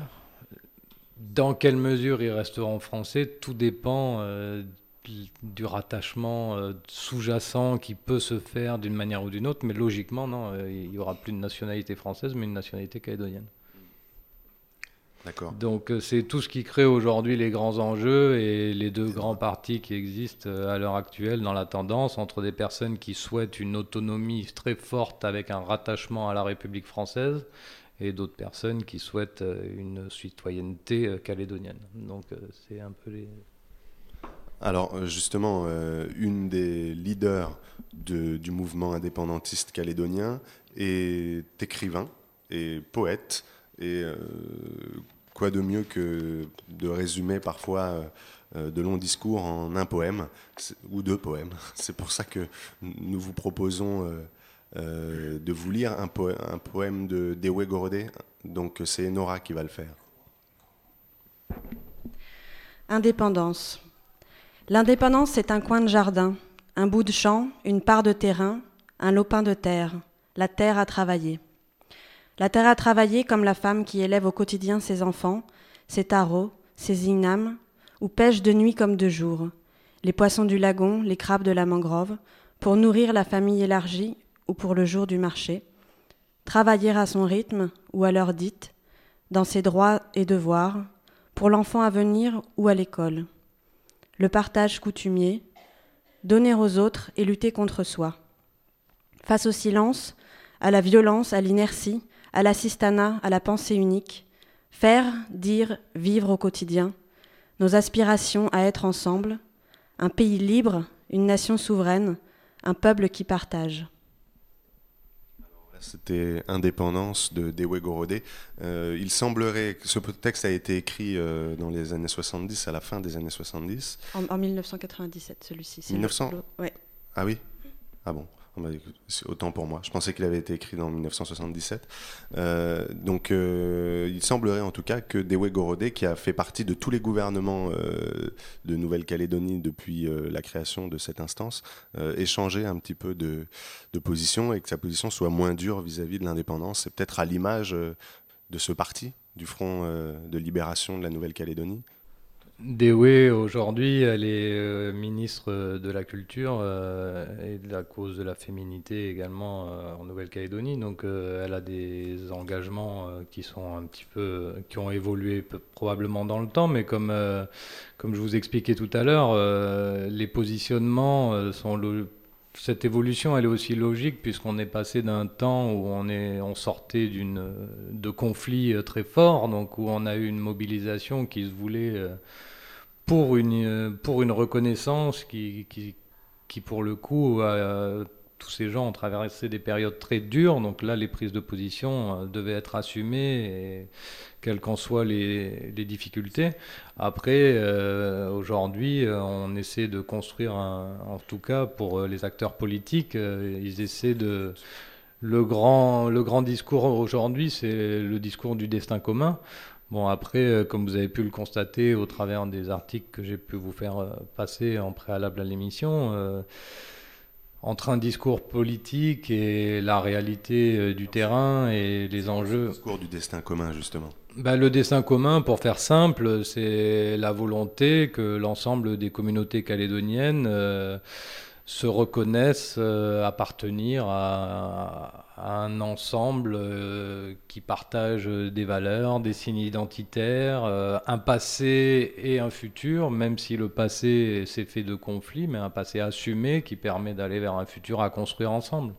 Donc c'est un peu l'idée, on va dire, sous-jacente qui, qui recoupe dans lequel viennent s'imbriquer ces questions euh, d'indépendance ou non. Donc euh, tout ça, c'est très difficile à jauger en surface. Et comme vous avez pu le voir, même des travaux de chercheurs, euh, en quelques lignes, ça suffit pas à résumer tous les, enjeux qu'il y a derrière. Donc là, en quelques minutes, c'est très difficile de vous donner toutes les positions. Et, et au niveau du FLNKS, donc c'est un parti qui est aussi euh, entre sa force initiale qui a été celle du mouvement pour la reconnaissance identitaire et aujourd'hui, euh, c'est peu à peu, on va dire, effrité dans le temps parce que euh, avec les acquisitions de nouvelles euh, comment dire, structures politiques, Kanak, la reconnaissance de la coutume, la restitution foncière et tout, il y a eu aussi des dissensions qui se sont créées au sein même du parti et qui voient aujourd'hui différentes tendances dans le paysage Kanak lui-même,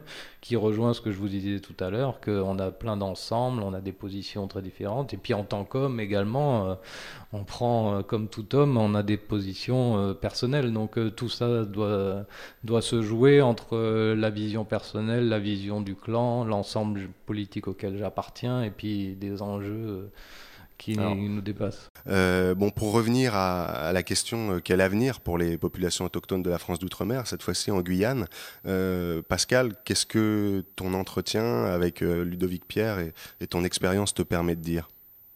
C'est assez difficile à c'est assez difficile à dire quel peut être euh, l'avenir pour les populations autochtones en tout cas. Euh, donc j'en ai parlé avec Ludovic qui, euh, lui, me dit qu'il y réfléchit, il, y pense depuis longtemps. Donc c'est quelque chose apparemment qui travaille les, jeunes, en tout cas les jeunes Kalinia. la population Kalinia, c'est parmi les six nations amérindiennes, c'est la plus dynamique et c'est la plus nombreuse. Donc en tout cas, les, les euh, j'ai l'impression, essayent de prendre un peu à leur compte euh, l'existence culturelle des, autochtones en Guyane. Donc il euh, y, a un mouvement puisqu'il y a ces, rassemblements autochtones qui, qui, ont commencé il y a 30 ans, en 84. Il y a ces ateliers sur la langue. Euh, lui, il avait une vision même assez communautaire des choses. Il me disait qu'il y avait euh, euh, pas mal de jeunes dans, son village d'origine qui n'avaient pas les diplômes suffisants pour trouver un travail facilement. Mais il me disait que selon lui, ils n'étaient pas obligés de se rendre dépendants d'un salaire, qu'il y avait plein de choses qui pouvaient être faites dans la communauté que leur enseignent les anciens et que euh, sans pour autant euh, vivre en autarcie, parce qu'il sait bien que c'est pas possible, que c'est plus possible en tout cas, euh, il y avait moyen d'avoir une, une existence communautaire qui fait que tout le monde ne soit pas forcément dépendant d'un salaire et, et, puisse pour autant ne pas être inactif. sinon, je je pensais euh, toucher un mot sur euh, les populations de l'intérieur, parce que bien sûr la problématique est différente. Euh,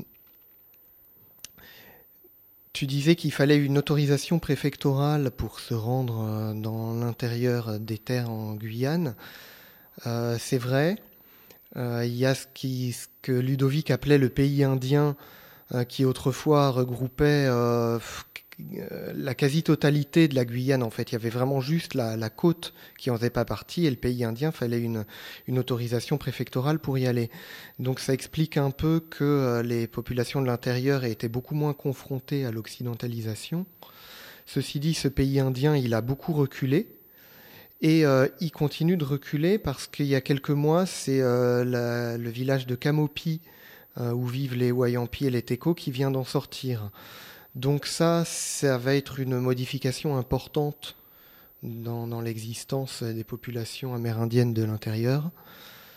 Euh, Donc, bon, là la terre, de manière générale, oui. est toujours une question très délicate dans nos relations à l'État français. Oui, et alors à, à, Camopi, déjà, bon, je, voulais faire une chronique dessus, mais on n'a pas vraiment le temps, donc je vais résumer vite fait.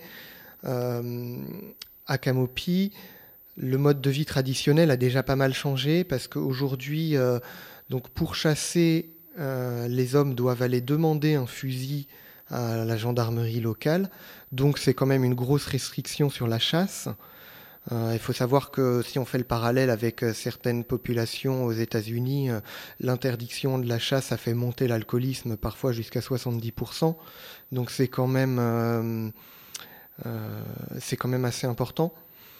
au niveau de la pêche, alors ils pêchent toujours beaucoup, ils sont de très bons pêcheurs, mais euh, de l'autre côté, on voit euh, l'autre rive de l'Oyapock euh, côté brésilien, et il paraît qu'on voit aujourd'hui apparaître des gros congélateurs à poissons. Donc la, tentation finalement est assez forte de céder à la facilité et d'aller s'acheter un, poisson du côté brésilien avec les revenus du RMI. Donc je voulais venir un peu là-dessus. parce qu'aujourd'hui, les habitants de Camopi touchent le RMI. Euh, et ça, plus euh, l'obligation de scolariser les enfants a aussi euh, provoqué une modification importante, c'est qu'ils se sont sédentarisés du coup autour des écoles et autour des postes où est versé le RMI. Donc ils se sont sédentarisés, pas complètement. Apparemment, ils ont souvent deux habitats, un fixe et un mobile, un peu plus sans périphérie. Mais bon, ça a quand même beaucoup changé les choses. Et donc, euh, même s'ils ont bien euh, conservé euh, jusqu'à aujourd'hui leur, leur mode de vie, ils sont quand même sur une pente un peu glissante. Et bah, notamment la, menace de l'alcoolisme pèse. Et alors on peut se demander pourquoi est-ce qu'ils ont quitté le, pays indien. la réponse c'est probablement le tourisme. D'une part, on a une forte pression des, compagnies de tourisme. Euh, euh, et, d'autre part, euh, ça c'est Ludovic qui me le confiait, il me disait, à mon avis, il y a aussi une partie non négligeable de la population à Camopi qui est intéressée par les revenus que pourrait générer le tourisme. Oui, alors c'est intéressant ce que tu nous dis là, c'est-à-dire que la main gauche de l'État, c'est-à-dire la main euh, qui soigne, la main qui aide, euh, fait autant de dégâts que la main droite, la main qui réprime, qui supprime les terres euh, et qui refuse des usages exclusifs des, terres par les Amérindiens. Et ça confirme un petit peu, ça rejoint en tout cas le constat que fait Jean Mallory, que nous avons interviewé sur les Inuits, et les peuples de l'Arctique, qui disait qu'au Groenland, avait le Danemark n'avait pas aidé les Inuits euh, de en, et pas que de Tulé d'ailleurs, euh, en, leur proposant trop d'aide. Et que trop d'aide mal pensée détruit autant qu'aucune aide bien pensée. Donc euh, voilà. Alors euh, je propose qu'on passe tout de suite à la dernière partie de cette émission parce que nous avons déjà été longs. Je suis désolé de ne pas avoir tenu la promesse d'une connexion avec euh, la Polynésie. Ce sera certainement fait en, en différé, c'est-à-dire qu'on fera un entretien qui sera diffusé ensuite sur la version en ligne de l'émission que vous pourrez écouter à partir du 23 janvier sur le site web de Radio Campus Paris. Pour l'instant, la parole est à vous. Un micro euh, nomade va circuler parmi vous. Euh, vous prenez la parole pour témoigner, pour poser une question, euh, comme vous le voulez, ou pour ajouter quelque chose. Je sais qu'une dame à un moment a réagi au moment du référendum où on parlait du référendum sur l'indépendance en Nouvelle-Calédonie. N'hésitez pas à revenir sur les différentes parties de l'émission. Bonsoir. À propos du, référendum sur l'indépendance de la Nouvelle-Calédonie, est-ce que vous pensez que des entités spécifiques, euh, soit des populations telles que les métis, si c'est une population suffisamment représentative, ou bien les femmes, ou alors, euh, par exemple, les, églises, euh, pourraient prendre des positions qui euh, pourrait influer sur le, résultat dans un sens ou dans un autre Samuel Cornier Alors euh, oui, euh, probablement. en tout cas, donc sur l'ensemble des propositions que vous venez d'évoquer, moi je peux surtout parler donc en il y a deux tendances en Nouvelle-Calédonie entre une confession catholique et protestante chez les Kanaks. Et donc, en ce qui concerne l'Alliance évangélique protestante, il y a une prise de position donc, dans la continuité de ces activités passées pour euh, l'autodétermination de la Calédonie et aller vers une forme d'indépendance. Et, euh, et donc, euh, à ce niveau-là, déjà au niveau des différentes paroisses, il y a un travail qui est effectué, mais qui mais c'est un travail qui se construit. J'ai eu la chance cette année d'assister à ce qui s'appelle le MEI, qui est un grand rassemblement de l'ensemble des tribus protestantes dans le nord de l'île, euh, qui euh, tous les trois ans regroupe l'ensemble des tribus protestantes de tout l'archipel. Donc là, qui est encore plus gros, mais là pour le coup, c'était sur, le nord. Et il y a un ensemble de cours, euh, on va dire, de l'ordre du théo, pas théologique, mais où il y a toute une question autour du destin commun. là, la thématique, c'était vraiment construire ensemble un monde commun et avec des ateliers théâtraux pour les jeunes et tout. Donc il y a, vraiment une volonté aussi de créer du lien entre les communautés. Donc il y a une prise de position, mais également euh, une volonté d'associer les autres communautés. Donc c'est aussi le message qui est passé à, cette, euh, à ce futur calédonien. Et il y a aussi une démonstration faite en termes financiers, on va dire, puisque l'Alliance, par son mode de fonctionnement, euh, essaie de démontrer qu'elle n'est pas du tout, contrairement à sa contrepartie catholique qui dépend euh, euh, des grandes hiérarchies euh, mondiales, qui démontre par son mode de fonctionnement qu'elle fonctionne de manière totalement autonome en trouvant ses propres sous. Après, pour les autres associations, bien évidemment, mais ça peut se faire de manière beaucoup plus localisée. Certaines associations, il y a beaucoup d'associations des femmes dans les tribus, donc euh, voilà, tout ça, et ça demande à être évalué sur l'ensemble de l'île. Et comme je vous disais, tout ça, c'est assez difficile. Quoi. Il faudrait faire un travail de plus grande ampleur. Euh, il y a la thèse d'une jeune fille qui vient d'être soutenue là euh, il y a deux jours, Mélissa Néral, plus spécifique qui a travaillé spécifiquement sur UVA, où là il y a des choses très intéressantes sur les enjeux politiques, les femmes, la notion de voilà tous ces enjeux réimbriqués dans une petite société locale et comment on les regarde et comment les controverses, les conflits sont mis en œuvre et vers quoi on tend. Donc euh, ça demande à être regardé au cas par cas. Merci. Une autre question, un témoignage? Madame. Euh, à propos des langues, vous avez parlé de concurrence entre les, disons, le français et puis les, autres langues. Et, ma question est de savoir... Euh, parce que enfin, ce mot m'apparaît un peu étrange. Est-ce que euh, en Nouvelle-Calédonie, l'État français a mené la, même politique d'éradication des langues autres que le français, comme elle a fait, disons, en, région française, au sein de l'école, avec les, les bonnes vieilles méthodes d'humiliation, le, le, symbole, les brimades, etc. Donc ça c'est la première question. Et l'autre, pour ce qui est, disons, du maintien éventuel de ces langues aujourd'hui, quels sont aussi les, euh, euh, les moyens employés? Est-ce qu'il y a une politique de, de, soutien des langues dans la sphère publique? Ou au contraire, on, euh, on, considère que ces langues sont parlées dans la sphère privée et que ce n'est pas du tout, disons, à la, aux institutions publiques de les défendre Samuel Cornier. Oui, alors, bah, concernant le premier point, on, je ne pense pas qu'on puisse dire qu'il y ait une politique de répression spécifiquement orientée sur les langues, en tout cas euh, de manière euh, volontaire. Euh, il y a eu une politique coloniale qui, de manière générale, a, cloisonné la société kanak de par le cantonnement, de par la mise sous couvert d'un certain nombre de pratiques, etc., qui, auraient pu, par continuité, impacter les langues à différents niveaux.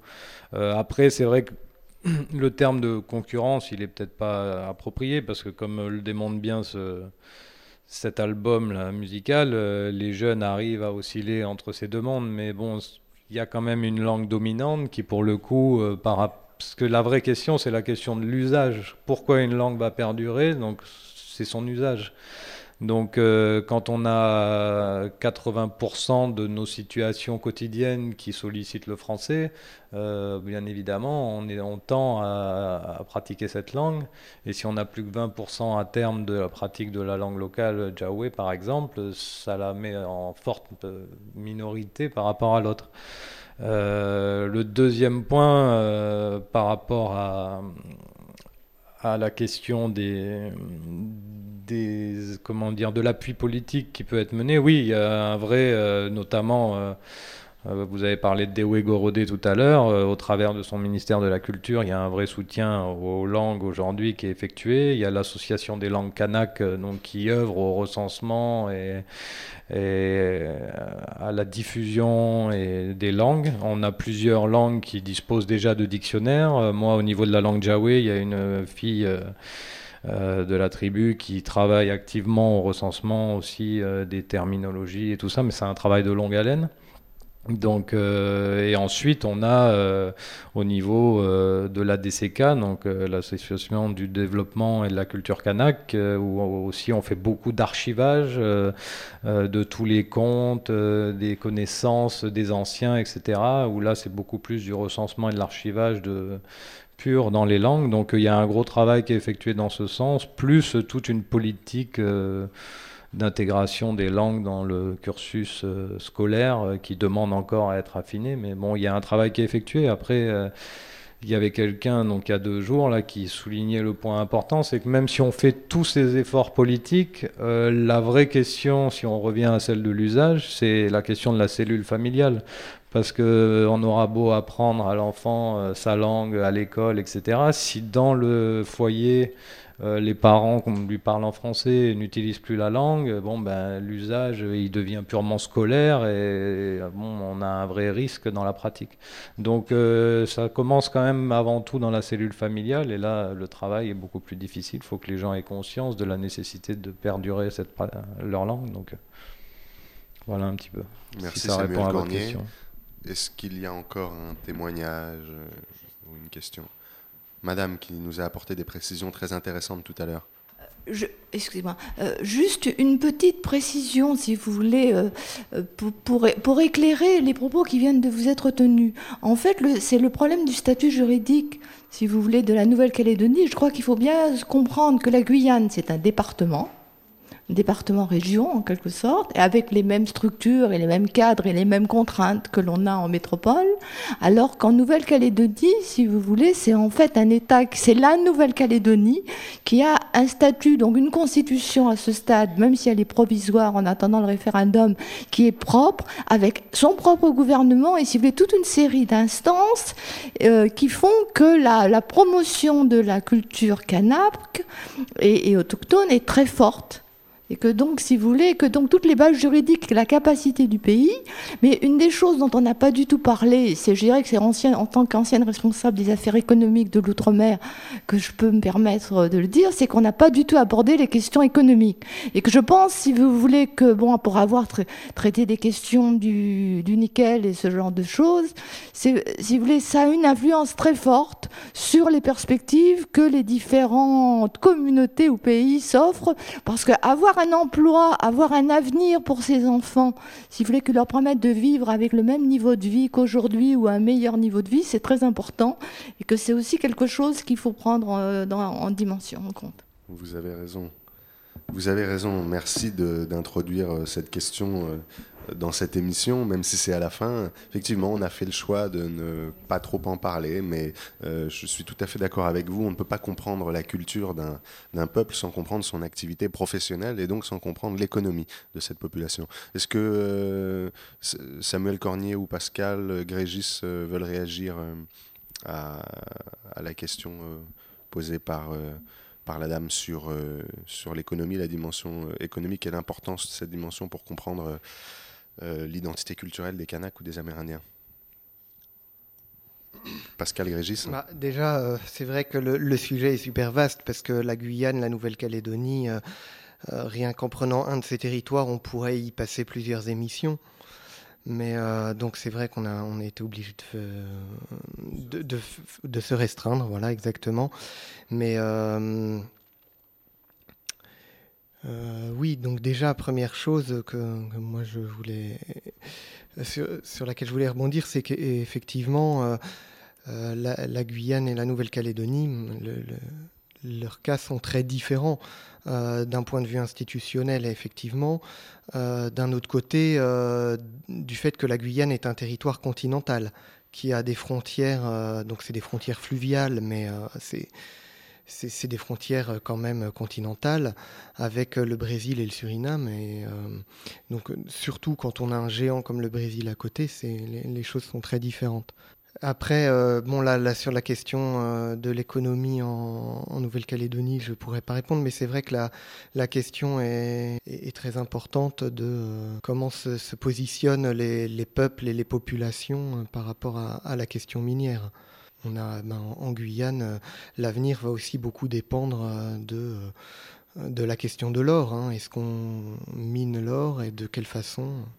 Et euh, juste en Nouvelle-Calédonie, alors, euh, les... comment se positionnent les Kanaks du Nord, de la province Nord, vis-à-vis des, mines de nickel? Pour euh, faire rapidement, c'est vrai que la Calédonie, par rapport à ce que vous disiez, elle a un moteur énorme qui est le nickel. Donc évidemment que je crois que si on prend le PIB par habitant en se basant sur le nickel en Nouvelle-Calédonie, euh, l'île explose tous les records imaginables. Quoi. Donc c'est le premier gisement mondial à long terme évalué, euh, c'est le troisième producteur mondial, euh, donc c'est colossal. Donc la mine tire depuis le début de la colonisation jusqu'à ce jour, tire l'île vers le haut. les Kanaks se positionnent très fortement sur le paysage minier, puisque par rapport à ce dont je vous parlais tout à l'heure, donc dans le cadre de l'accord. Euh, c'est pour ça qu'on ne peut pas discuter toutes les facettes d'un coup, mais l'accord de Nouméa a encore une autre facette qui est celle d'une contrepartie d'un échange de massifs miniers qui a été euh, aussi euh, discuté dans le cadre de cet accord. Et donc, la province nord, Kanak, a récupéré le massif de Konyambo sur lequel est aujourd'hui créée une mine qui qui est complètement euh, gigantesque et avec des nouveaux procédés euh, très novateurs, etc. Et qui, pour le coup, est géré entièrement euh, par, par les Kanaks. Donc, qui, qui, pour, qui est d'une part un symbole du rééquilibrage nord-sud, mais aussi qui est censé être l'élément moteur d'une future indépendance. Euh, qui soit équilibré entre les, différentes communautés. Donc euh, aujourd'hui, euh, les jeunes Kanaks, et donc ça, c'est vrai que Madame a soulevé un point important, mais notamment ça a un impact direct sur la jeunesse Kanak, compte tenu des difficultés que peuvent de l'emploi et des mobilités. La question de la mobilité en Calédonie devient quelque chose de très important, et on a beaucoup de jeunes qui se déplacent donc petit à petit d'une côte est vers la côte ouest pour aller travailler à la mine, qui est un gros pourvoyeur d'emploi, avec des jeunes qui partent également au Québec. On a des partenariats très diversifiés avec différents autres pays euh, pour acquérir de la formation, se spécialiser, travailler à la mine. Donc quelque chose qui est très valorisé, mais qui en soi demande à être évalué sur le long terme parce qu'il va y avoir un impact colossal avec en parallèle la création de la ville de VKP. Donc euh, oui, il y a une vraie question là derrière qui est qui est, une question de fond pour la Calédonie, qui dicte son histoire. Hein. Là-bas, on l'appelle le roi Nick. Donc voilà, ça résume bien la situation. Et les Kanaks accédant à l'indépendance pourraient faire un pied de nez à l'histoire en devenant mineurs, mais pas ces mineurs euh, qu'on considérait, euh, qu'on voyait dans tous les peuples autochtones au XIXe siècle, pendant euh, la colonisation, des mineurs qui exploitent la terre. Eh bien, c'est sur ces mots que nous allons nous quitter. Nous avons déjà largement dépassé le temps qui nous était imparti. Euh, je vous remercie d'avoir tenu, malgré les difficultés techniques, d'avoir été là et d'avoir participé à cette émission. Merci à vous, nos deux invités, Samuel Cornier et Pascal Grégis. J'espère que vous reviendrez nous voir. Je remercie également Jean-Daniel Tokaï Niwa Devatine, dont je n'ai fait qu'écorcher le nom et à qui je n'ai pas pu poser de questions, qui s'est réveillé pour nous à Tahiti et qui n'a pas pu parler. Euh, vous pourrez néanmoins l'écouter lors de la diffusion de ce programme. Je chaudement Guillaume qui est venu réaliser. Guillaume, dont vous pouvez également écouter l'émission sur Radio Campus Paris, émission dédiée aux jeunes talents, Start. C'est une émission euh, hebdomadaire qui a lieu tous les bi-hebdomadaires, oui, tous les mardis soirs, euh, enfin un mardi sur deux, c'est ça. Euh, à quelle heure? À 20h. À 20h. Une émission sur les jeunes talents. Donc, merci à toute l'équipe du Quai Branly qui nous accueille avec, euh, comme d'habitude, avec la même efficacité et euh, la même gentillesse. Et on se retrouve pour notre part pour le prochain enregistrement des Voix du Crépuscule en février.